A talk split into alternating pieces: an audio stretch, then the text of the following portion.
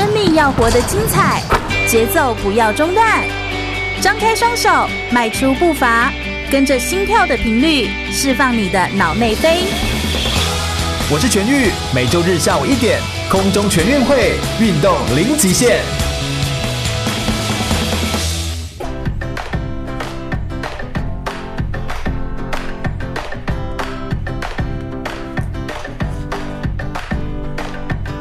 全国广播空中全运会，我是全玉。每个天的下午一点到三点，在空中给你轻松好玩的运动讯息，还有体育圈内的大小事情。天气越来越热了，在夏天的时间哦，越来越热的天气，当然就是要来好好玩玩水啊，好好来放松一下啦。关于水上的体育活动，其实也是非常的多，像有游泳啊，或者是有水球啊等等之类的，水上芭蕾，这些都是水上的运动。但是还有一个水上的体育活动，也是民众们可能是很有机会去玩到，也很有机会可以接触到的，叫做跳水运动。我们今天特别在节目上面呢，邀请到的两位跳水的高手来到我们节目现场。当然，这两位也都是有参加世大运的跳水的选手哦。一个是林子祥教练，他是带领跳水队的这个这一次世大运的跳水队的教练。那同时也是在高雄哦，专程从高雄上来来跟大家来分享关于跳水的内容。另外一位是赖玉燕，也是世大运的跳水选手。我们先掌声欢迎两位来到我们节目现场，欢迎玉燕跟子祥。大家好，跟我们自我介绍一下吧。我是目前服务在高雄，然后也是带领高雄跳水队以及国家队的跳水教练林子祥。哇，太高级了，也太感谢子祥教练来到这里。子祥教练应该也要称一声学长啊，大学长这样子哦，就是不到非常资深，非常资深这样子。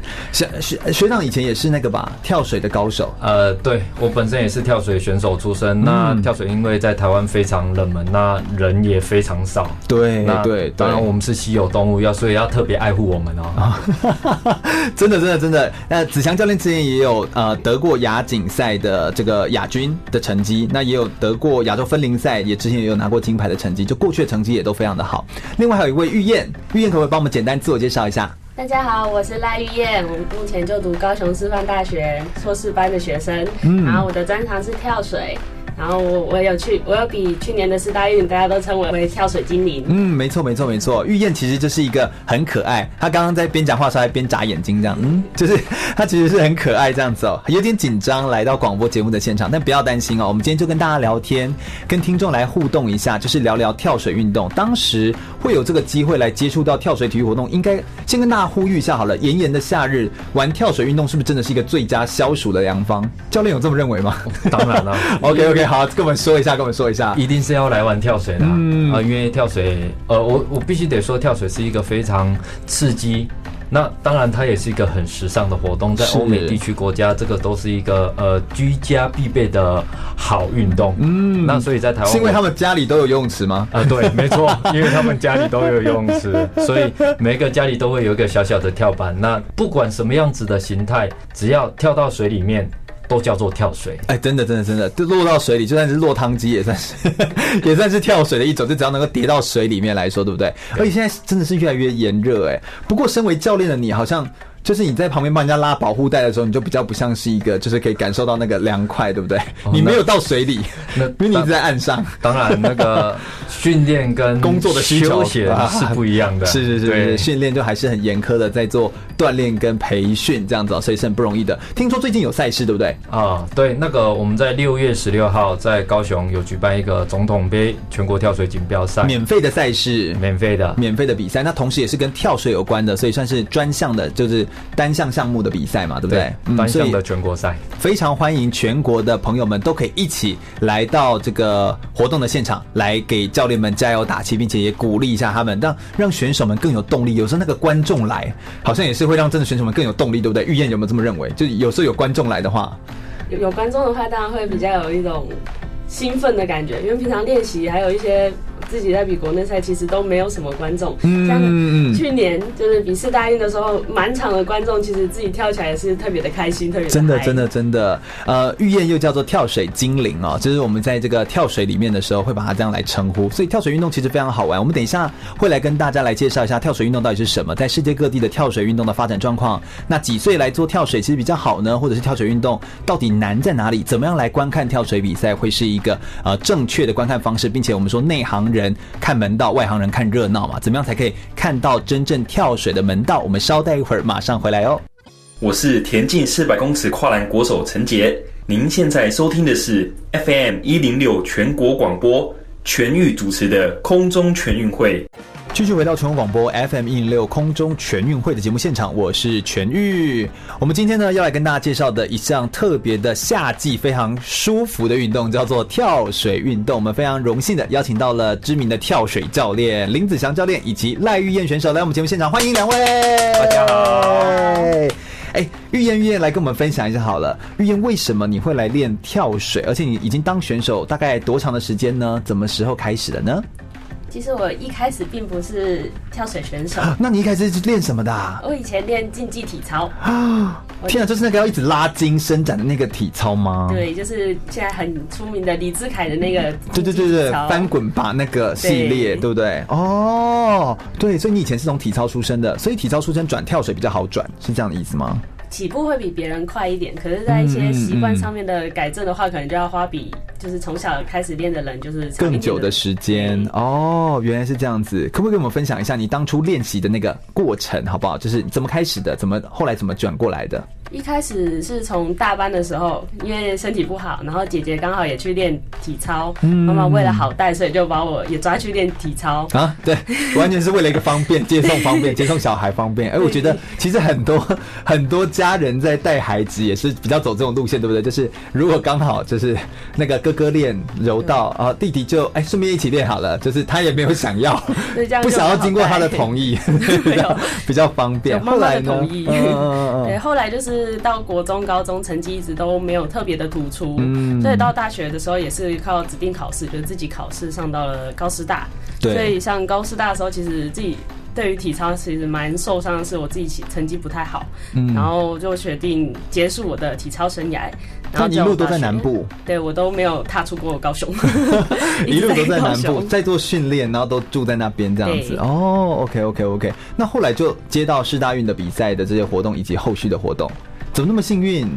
就刚好是子祥教练在一百零四年的时候要找高雄籍的跳水选手，嗯、然后刚好跟我们学校的、跟我们高师大的教授金老师联系到，然后想要找一个体操专长的一个选手过去的，嗯、然后就因缘际会之下就到了跳水去。去接受跳水的训练。哇，哎、欸，其实这样子哦、喔、来说的话，就真的要问一下子强教练。子强教练也算是启蒙恩师，对不对？就是要来问一下说，哎、欸，子强教练为什么在台湾好像跳水运动真的比较冷门呢？在台湾的跳水运动确实是接触的人也比较少，那主要是因为我们的。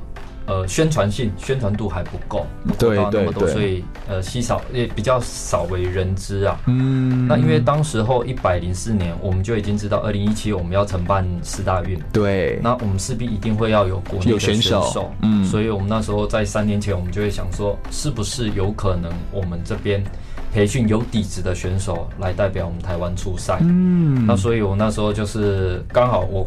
研究所刚好从高师大毕业，没错，然后联系到我学长，然后我就请我学长说，是不是有有没有体操底子的选手，或者有兴趣的大学选手，那我们来去培训。当然有体操底子，我们在培训会比较快。哦，所以当时是为了要比较快速，因为时间有限了嘛，对，对不对？对，所以要赶快可以上手的话，先找有底子的人。对，所以就去询问。所以就因缘际会之下这样子。对，因为他们预约那一批来的时候，一共来了三个、四个，哦，三四个同学，那也都是有体操底子的。那还有女生的话，就是两个，一个体竞技体操，一个韵律体操。那最后玩一玩，到最后就是就剩下预言。哦，就也要看他们愿不愿意，就是继续往下，因为那个其实你也不能控制说 逼他嘛，对不对？不能这样子啊，嘿呀嘿呀。我都会戏称说，我们是一个傻子遇到一个疯子啊。哦，哎，真的不容易。你要推广一个呃没那么热门的运动，然后还要一直努力的推动它，是一一段不容易的、蛮辛苦的一段长长的历程。这样子，可不可以跟我们说一下，就是运动这个跳水运动比较迷人的地方是什么？或许你这么讲完，听众们就会我要来练跳水，就是这种感觉，就是会有一种激动感。这样子，教练可不可以跟我们说一下？你都你当时怎么让他就留下来的？我怎么让他留下来？我我应该会先说强迫他留下来。我怎么会留下来？哦，哦对对对对对对对对，来来来，这个更好，这个更好。呃，主要小时候是会觉得能从十米高台下来一整套动作就是帅，你知道小朋友嘛，又还男孩子喜欢出风头，嗯、那不管什么，只要帅就好。对，哎、欸，好像真的也就很帅哎，对不对？你看那个国外知名的那些跳水，能够在这么短的一个距离当中，然后加速度，然后快速的变化，重力加速这样掉下来的时候，然后又可以完美入水，真的也是很美的一种展现。所以也是这样子的一个驱使力下，让我留在跳水里面，很肤浅哈。不是，所以听起来就是运动员永远都是先求帅，好再求厉害，大概是走这种路线，对不对？所有人都要先求帅这样子。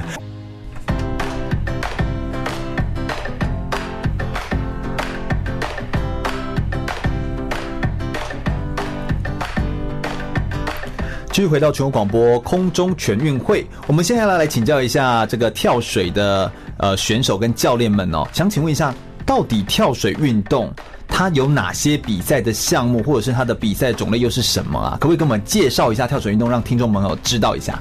跳水运动主要分成两个大项，就是跳板跟跳台。对。然后跳板有分一米跳板跟三米跳板，然后跳台的部分有五米、七米跟十米。那国际上主要跳的就是十米，就是最高的那一层。哦，哎、欸，十米那是什么感觉？譬如一米我可以理解，三米就是一楼，是不是？就跳楼，十米就跳三楼，是这样的意思吗？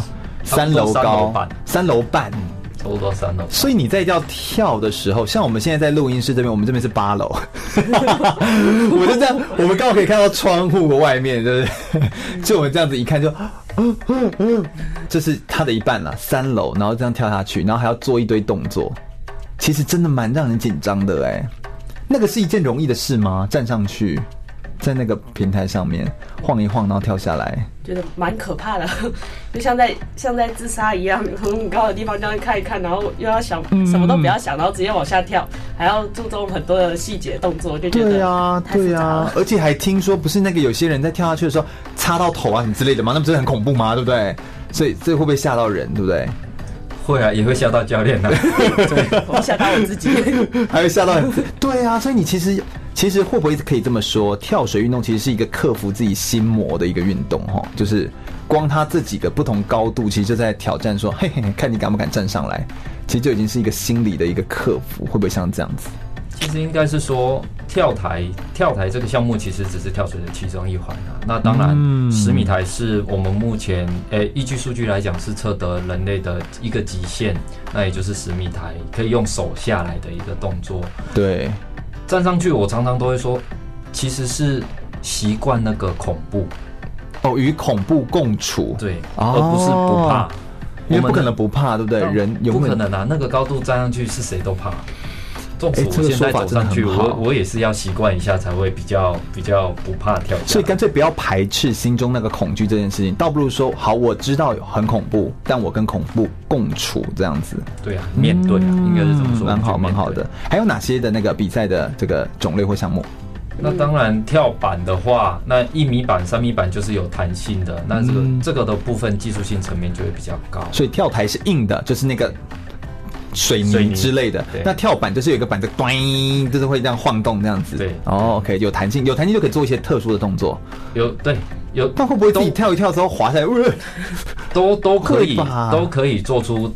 技术性动作啦，哦，那跳板的部分其实它材质上面其实是有止滑的，并不并不是像大家想说哦，踩上去会滑倒。对啊，因为他们都踩在很边边呢。对，因为越边边它那个弹性系数越大，它反弹的效果会越好。那你不是靠脚趾头在那边弹？而背面的部分是 啊。半个脚掌了，不到脚趾头了，脚趾头太夸张了。对呀、啊，很夸张，很夸张。哎，就是越讲越恐怖这样子哦。哎，跳水运动其实它有好多好多的细腻跟细节的地方这样子。那这里在跳的时候，这两个是最主要的。对，然后再其他就是动作的不同。是的，嗯。那因为还有在单人跟双人上面的搭配。那像二零一五年之后又加进了一个混合双人，也就是男女生哦一起搭配做三米板的双人以及跳台十米的双人。所以。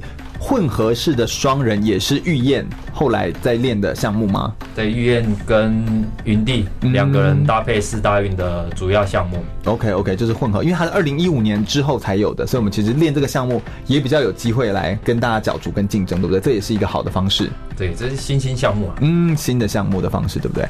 那练这个跳水运动，你觉得像你这样子在跳啊，玉燕你自己有没有觉得它最迷人的地方是什么？还是其实并不迷人，非常的恐怖？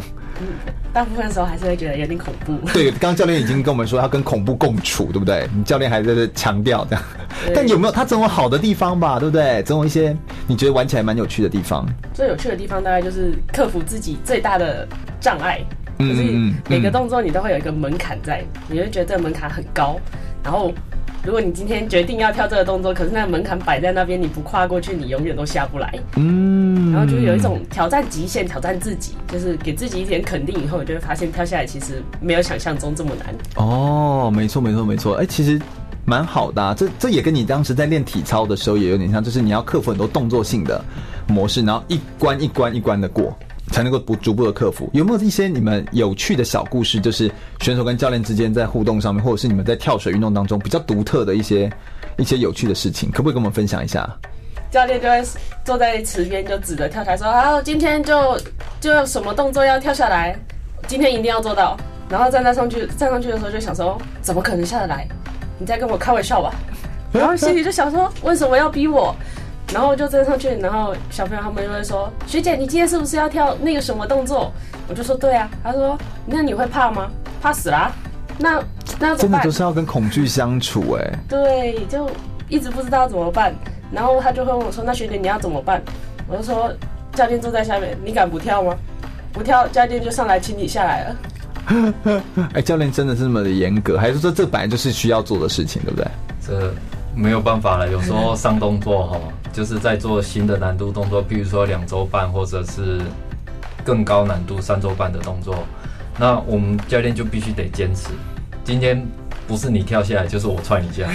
哦，OK OK OK，好险我，好险我都没有被踹下来，对，都自己先下来。好险都自己先下来这样子。哦，哎、欸，教练这样子，这其实跳水运动在练的时候，有时候那个心魔的恐惧要克服，好像也不是说我今天安排，譬如我安排十天，然后来练，然后你就可以一个一个克服，好像也没有这么可以按照时间表，对不对？呃，其实是也有。我可以是是，我们在事前的准备工作，比如说在呃路上训练的时候，保护带的训练的时候，就会开始慢慢让他有准备上去的心理准备，而且还有准备上去的一些技术动作。比如说我们要做两周半，那我们可能在路上保护带，我们先会拉两周，甚至拉弹网上面的两周半，嗯、哦，让他们有水上的一些感觉。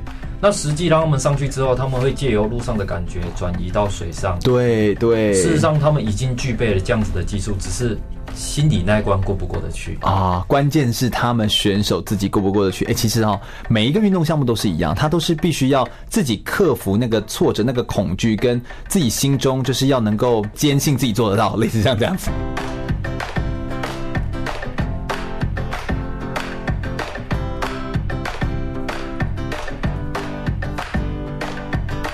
全国广播空中全运会，我是全玉。每个二天的下午一点到三点，在空中给你轻松好玩的运动讯息，还有体育圈内的大小事情。Hello，大家好，又来到了空中全运会的节目现场。今天要来跟大家分享的是跳水运动，邀请到的呢是赖玉燕跟林子祥教练，欢迎两位来到我们节目现场。他们刚刚已经跟我们分享了很多很有意思的节目内容了，包含讲到一下他们当时的参与当选手的心路历程，然后以及也介绍了一下这个跳水运动它到底有哪些的运动的项目。可不可以请教练们还有那个选手来跟我们分享一下，到底在这个国际上面跳水的发展现况是如何呢？可不可以跟我们分享一下？目前在国际上面来讲，那一直以来的跳水强权就是中国。那美国当然，中国、美国两边就一直在抗衡。那近期近十年，其实有两个国家算是串起来最快的，一个就是英国，那一个就是马来西亚。哇，为什么他们可以这样子哈？就是特别有表现，选手刚好有挑对。那。呃，当然这是一部分，当然遇到好的选手，嗯，那另外一个部分当然也是国家体制的一个政策的搭配，愿意来投入。对，所以像英国的部分，就现在大家耳熟能详的 Tom Staley，嗯，对，这是跳水金童，跳水金童真的是男生女生都喜欢的跳水金童，哎，对不对？对，他从十四岁，十四岁在奥运会上成名，一直到现在在国际上面排名，跳台的排名上面都有在前三名，非常的厉害耶！就是，而且你知道跳水运动在跳的时候，就是非常可以。造福女性的观众，对不对？就是那个 电视在转播的时候，就是会把那个成绩表直接把男生在淋浴的时候直接把裤子的部分就直接遮住，仿佛是非常对对对对，非常清凉的在冲澡 这样的感觉，所以就是确实跳水运动也有一些就是非常看了很舒服、赏心悦目的画面。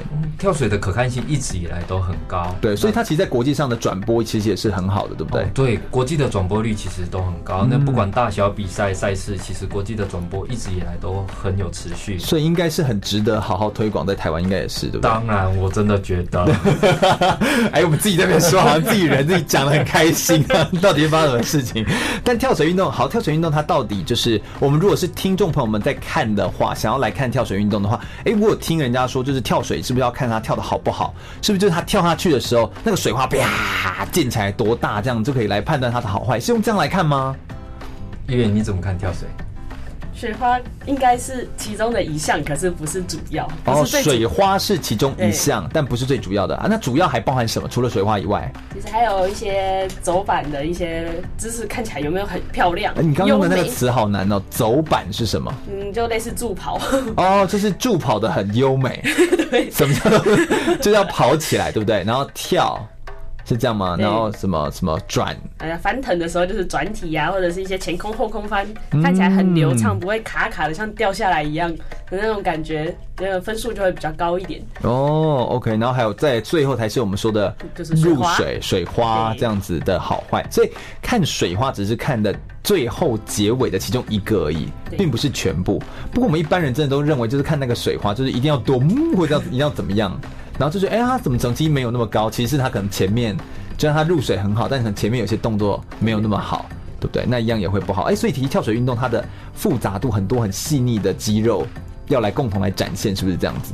我们的协调性是需要比较高的。嗯，它需要整个全身都可以完整的来做。来做就是全方位的展现，然后整个的核心啦，跟整个身体的协调都要完成的做做到位，才有办法做出好的动作，大概是这样子。对啊，因为跳水项目其实有别于所有的陆上项目以及水上项目，因为只有跳水项目是投下去的项目。哦，哎、欸，这么一说好像也很有道理耶，对不对？其他没有一个项目是头在底下的。哦，对，这么说好像也是，对。对对对，哎，也蛮难可以找到一个项目投在底下。啊，有了有了有了，那个那个那个水中芭蕾，水水中对对对，水上芭蕾会可能会有某些动作的时候，他们头会在底下这样，但真的很少，真的很少。然后在头上头在底下要高速坠落的，就只有你们。跳水，就你们就你们这样子。那跳水运动有什么好处吗？那练跳水核心，那再来就是精神层面。精神层面就是自己要先克服困难，像刚刚讲的，语言讲的，他上去就必须得先克服自己，嗯，要突破自己。其实有时候突破自己下来的那种愉悦感，会是大过一切。对对对，所以这其实是算是建立自信心的一种方式，是可以这么说吗？哦、就是他有点像是可以透过跳水建立一些他心理的。自信或成就感，类似像这样子。对，当然，而且它算是很魅力啦。对，这个对对，这是运动魅力之外，跳水又特别可以在心理上面有某一种强化。对，你是不是有带过一些就是小孩子，然后他们在练的时候，那个感觉很棒，就是他们真的有所突破？有没有一些例子跟我们分享一下？像我们现在带的小朋友，大概都是从哦最小的从七岁开始。嗯，那小朋友其实一开始他们不懂得什么叫做害怕，真的他们不知道什么叫做害怕。真的。那很厉害的是不会游泳的小朋友也敢跳，这一点真的是很大胆。这一点我们其实比他更害怕。嗯，对。那当然我们其实有很多方式，譬如说帮他绑绳子，让他下去，把他拉上来，像钓鱼一样。对对对。那小朋友的自救能力其实也很强。这样子不会游泳的小朋友，他只要会憋气，我们丢个三四次，最后他就是自己本能的，他就会游回岸上。他应该也是觉得说，教练总不会让我淹死吧？这样子，就是他应该是很想说，哎、欸，他总不会害我吧？所以我就来练吧。所以他也蛮勇敢的，对不对？会不会越是小孩子越比较不会有那个恐惧啊？应该是这样？小朋友不会想那么多。对，所以越大人来练越难。呃。就是大人就想很多，这样哦，也不一定，就是，也不一定。那、哦、当然，大人看个人，看个人。通常我们看到的是大人比较容易卡比较久，就站在他们很久。那小朋友的部分，他就看大家好玩啊，只要好玩，他就忘记什么叫害怕，他就会跟着下去了。嗯、所以是不是有听听你好像跟我们分享过说，呃，刚刚在聊天的时候，你有聊说，说会不会有些人就其实是大人，然后就就跟你说啊。我看这个跳水也没有很高嘛，然后你就说啊，好来，我邀请你到十米台，然后之后他发生什么事情？这个我们常常遇到啦，在底下看都觉得都觉得很矮啊，底下看就觉得啊，这里不啥，因为因为我们的跳台跳台上面呃栏杆到跳台端大概还有两公尺左右的距离，那个是没有栏杆的。那常常看到他们脱离栏杆之后是用爬的爬到台端，对，就他们会用爬的，然后想然后就探头往下看，就 十米真的很高，对，然后还要跳下去，这样子真的很难，就常常就是说腿软。走上去可以跳下的人，通常都会从楼梯后面走下来，所以就是不要偷笑他了，这样子啊，就是留留一点面子给他。不过等于说，在练这个跳水运动，其实它是本身是一个很全面性的，然后各种的内容，就是心理，尤其是心理上面的素质，更是需要来做培养跟养成的。我想关于跳水运动还有太多有意思的内容，我们稍待一会儿再回来继续来聊聊跳水运动哦。我是国际网球裁判林梦平，你现在收听的是 FM 一零六全国广播全域主持的空中全运会。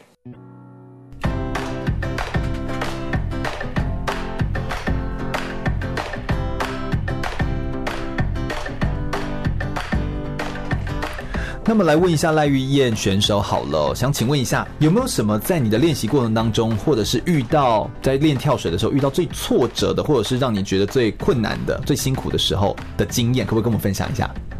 最辛苦也很煎熬的一段时间，大概是去年，嗯、因为比完四大运，然后接连的赛事就是全运会，对，就是非常重要的一场赛事，没错没错。也想要在这个赛事里面，就是证明自己其实是有能力的。嗯嗯嗯嗯。然后就其实好胜心很强，没错。想要赢，然后那一天就是在三米板的时候很紧张，因为想要拿下就是三米板的一个奖牌。嗯。然后可是就在第二个动作向前前空翻两周半的时候，就是走偏了那个板子，踩出去，直接翻出去，很还是很坚持的要翻下来，可是就是一个失败的动作，然后就打了一个大大的鸭蛋，哦，就零分，对，就一个零分挂在那边，那才是第二个动作。然后后面还有三个动作，其实我自己是很紧张的，我很怕就是。就会挂蛋，对就，也不是，但你不至于会挂蛋了吧？不会再那么糟啊！挂蛋是不会了，应该是说跳水的运动在比赛的过程中，如果有一个动作失败，会影响后面的信心。哦，OK OK OK，就会变得很紧张，就每一个就很害怕，就是又出了什么错误，会有什么样的影响。嗯，然后就很努力的坚持完那一就是舞舞跳的动作以后，就走到了岸边，都还就去找教练。然后他就什么也没有讲，他就说你自己去旁边处理一下，然后就立刻到角落就开始大哭。真的，教练应该也很知道这种感觉吧？没办法，那个他那一跳下来，我傻眼了。那真的会很很。就是会，就是会很难让，就是 hold 得住，真的很难。因为那个动作，说实在，在平常的练习过程中，没有失误过，再怎么样烂，没有这样子失误过，没有到没有到头脚一起下。我说你是 你是来你是来玩耍的就对了。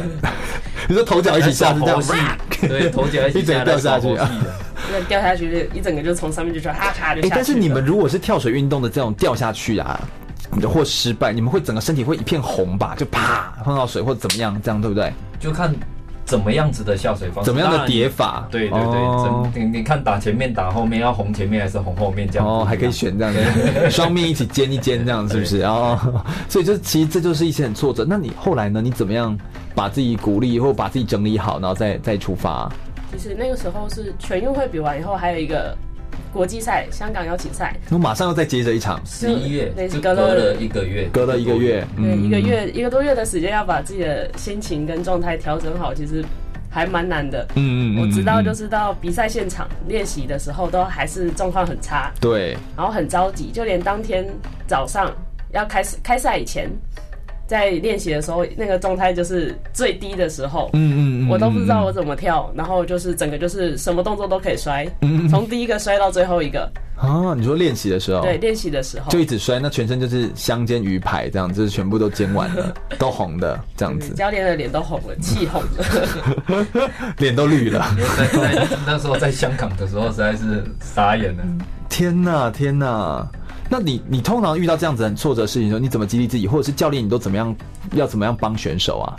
就他就是明明不应该失常的，然后那怎么办？因为因为像他全运会那个时候，嗯嗯嗯，他其实就跟我说，学长，他因为他都叫学长，对，学长，我想要证明我是台湾的一姐，我说很好啊，那你就好好把动作完整跳一下，跳水一节。对，那当然在在过程中他。比赛的时候给自己的得失心得失心重，然后压力压、嗯、力就会大，对压力大。嗯、那当然再加上可能有旁边一些闲言闲语说哦啊你体操的转跳水啊原来也就这样，嗯，那再加上他自己想要证明，反正闲言闲语永远听不完了。对，对 这个这个真的是，那怎么办？那怎么办？那当然失败了是一个事实，那我们就是必须及时调整回来。嗯、那我也一直跟他说，你有技术有能力，再来你就是调整你自己的心境。那心境，因为我们那时候也有让那个国训的心理师来去协助他，让他去学习如何放松，然后舒缓自己。当然，另外一个部分，我只有跟他说，如果你不相信你自己，你至少要相信我。嗯，对，OK。因为我们已经做到最大的努力跟准备啊，所以在香港公开赛之前，他其实一直在这样子的阴影底下，在那个阴霾一直没有走出来。嗯、那甚至香港公开赛是我们在比赛前，他根本魂不在。魂不在真的完全魂不在，所以有点像是说，你们应该是越是不被看好的这个状态下，越是要好好努力，然后并且做到让别人可以改观，对你的观点上不一样，类似像这种感觉，就你们的心态上比较像是这样子，对，是吗？嗯，所以其实这也是一件很重要的事情，就是。提醒我们，然后告诉我们自己，说我其实是可以做得到。遇到挫折的时候，其实教练跟选手的那个关系，还有互相的搭配，才是继续往前前进的动力。这样子。不过在台湾哦，在我们在做很多的训练的时候，台湾目前有正规的跳水的中心有很多吗？好像没有，没有到很多吧。我们目前的跳水池是台北松山运动中心一座，然后北体的四新馆，嗯，台北教育大学，对对。的实心馆，对，实心馆也就是这次四大运的场馆，对。那台中现在二零一九亚青运，他们的北区运动中心就在台中的北区，台中北区运动中心，嗯、他们的跳水池也已经哇，台中的人好幸运哦。对，那南部的话就是国际跳水池、国际游泳池。嗯、那我们那一座是目前全台湾最久的哦。OK OK OK，最悠久、最有历史的跳水池，设备比较资深，对啊，大概是这样的感觉啊。好，了解了，了解。我们都知道用什么用语，所以呢，啊，所以目前可以练跳水的地方其实也没有那么多。但如果说有一些人真的对跳水跳水有兴趣，想要来寻求或有一些希望有一些管道的话，那你会有哪些注意跟提醒事项？要怎么提醒他们呢？我像我们。北区松山运动中心的部分，松山台北松山运动中心的部分，他们有都开设俱乐部的课程。嗯、那敦化国小也有杨美玲教练在那边执教，那也可以联系他。嗯、那中区北区运动中心，他们今年七月份新的新开的新开的，嗯、那他们也会办一个暑期夏令营。哦，那这个部分可以在他们北区运动中心的网站上面可以去查询的讯息。嗯、总之，这些都算是社，呃，就是他们进到社区形态，就是为了要让更多民众可以。接触到体育活动，对，所以他就用一种运动中心的方式，有点像是进到社区北区整个地区，然后让民众就算平时休闲也可以来参与。对对，那南部就是问教练您喽，对，是不是这样的意思？啊？南部的扛把子就是林子祥教练，所以欢迎大家可以来询问教练，然后一些相关于这个跳水运动相关的讯息。我想我们等一下最后一节的节目内容单元，我们来询问一下教练关于未来的生涯规划，或者说是面对从这个教练跟选手之间的这种关系。上面呢，有没有哪些的转换上面，教练觉得自己从选手变到教练之后最不一样的地方？我们最后一节的节目内容再来询问他哦。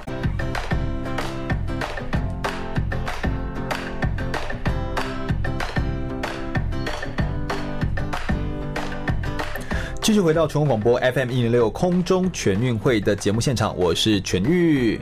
好，我们接下来询问一下语言。那所以后来你在香港跳水公开赛结果怎么样？最关键的一点大概就是我的那个上一次向前两周半的动作，嗯嗯嗯，成功的跳下来了，太好了，耶，完成。所以那是什么样的？就是。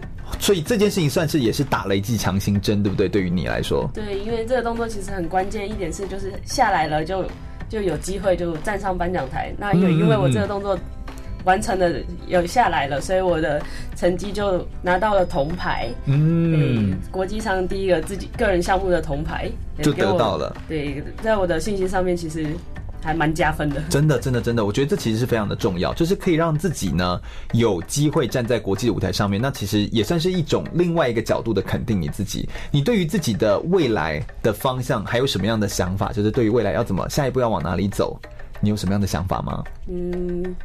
目前是因为在念硕士，然后最想要做的事情其实也是想要出去各国，去国外念博班。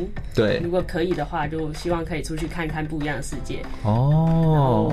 还会从事教职，然后一样会在我的跳水的这块领域上面，就是继续的努力。嗯，所以继续会做一些教学，然后的呃，跟这个继续参加比赛，这也都是你会想要持续来做的。那如果有机会的话，到国外看看，然后往国外来走，对不对？对，这也是一种走法。其实你旁边刚好就有一位非常好的 一个典范，对不对？哎、欸，不是长这样吗？就是林子祥教练。教练，你当时从选手的角色，你也是很有成绩的选手。那从选手角色走到了这个教练的角色，现在也变成南部的扛把子，对不对？好，那以这样子来看的话，你这样子走过来，你要不要有没有一些建议，或者说是你觉得你自己的生涯的历程大概是怎么样子？可不可以跟我们大家分享一下？哦，当然，我一直以来就是选手出身，然后也是因为有。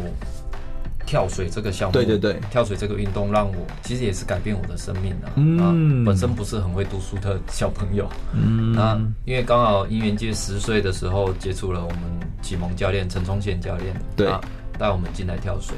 对，那也很幸运，就是在六年级，六年级是几岁？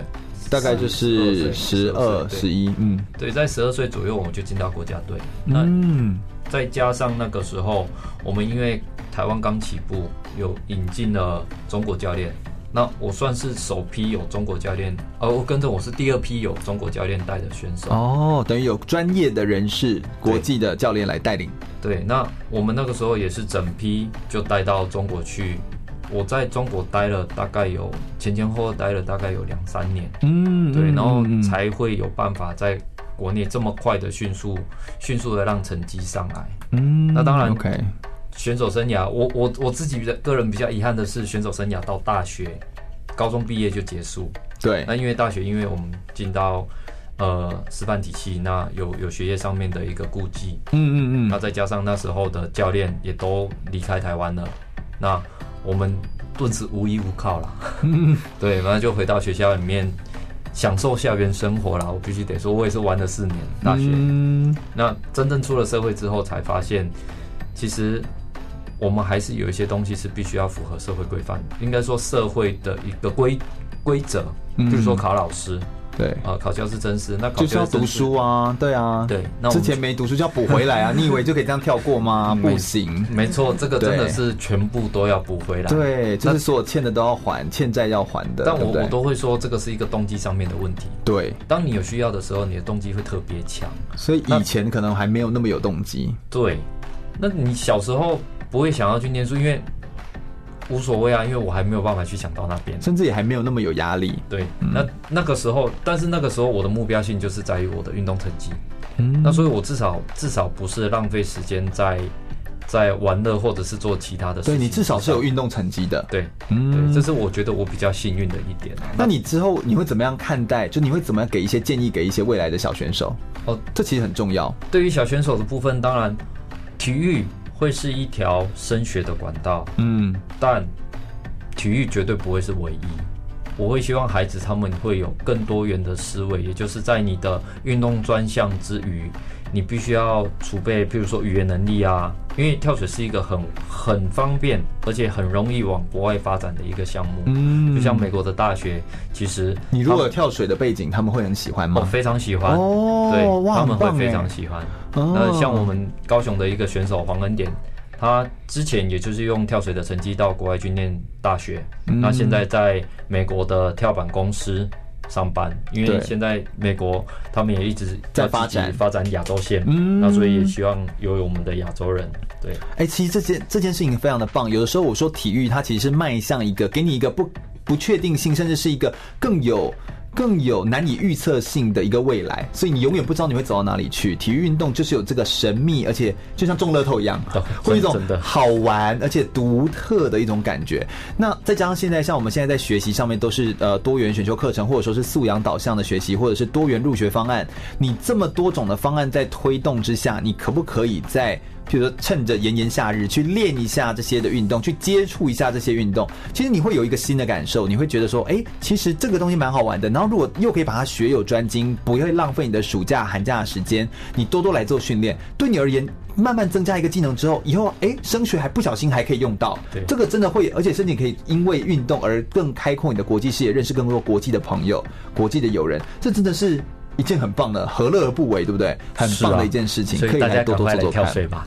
那有没有有没有最后来跟我们介绍一下台湾呃接下来的未来有没有一些跳水的赛事，或者是有没有一些比赛的活动呢？跟我们大家介绍一下。哦，当然，我们近期六月十六号在高雄国际池举办一百零七年的总统杯跳水锦标赛，免费的赛事，欢迎大家来参加。对，那当然，我们自己本身国家队的部分，再来有规划十一月的香港公开赛，以及十一月的马来西亚大奖赛。嗯，那这是我们大概我们今年国家队以及我们国内全国赛的一个。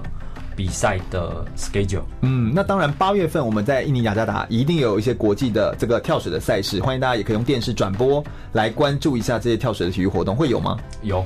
对吧？跳水是亚奥运必办项目。对对对对，所以一定会有的这个比赛的内容。那也欢迎各位就是有兴趣的朋友们都可以准时来锁定这些的呃时间点，然后并且来多多来参与参加这些的体育活动。其实你真的会因为认识一个体育活动或认识一个运动选手，而真的会让你的眼界大开或改变了你人生不一样的方向。我们今天非常感谢就是子祥还有玉燕来到我们的节目现场来跟我们分享跳水运动这么多好玩的故事，以及他们自己个人的生命故事。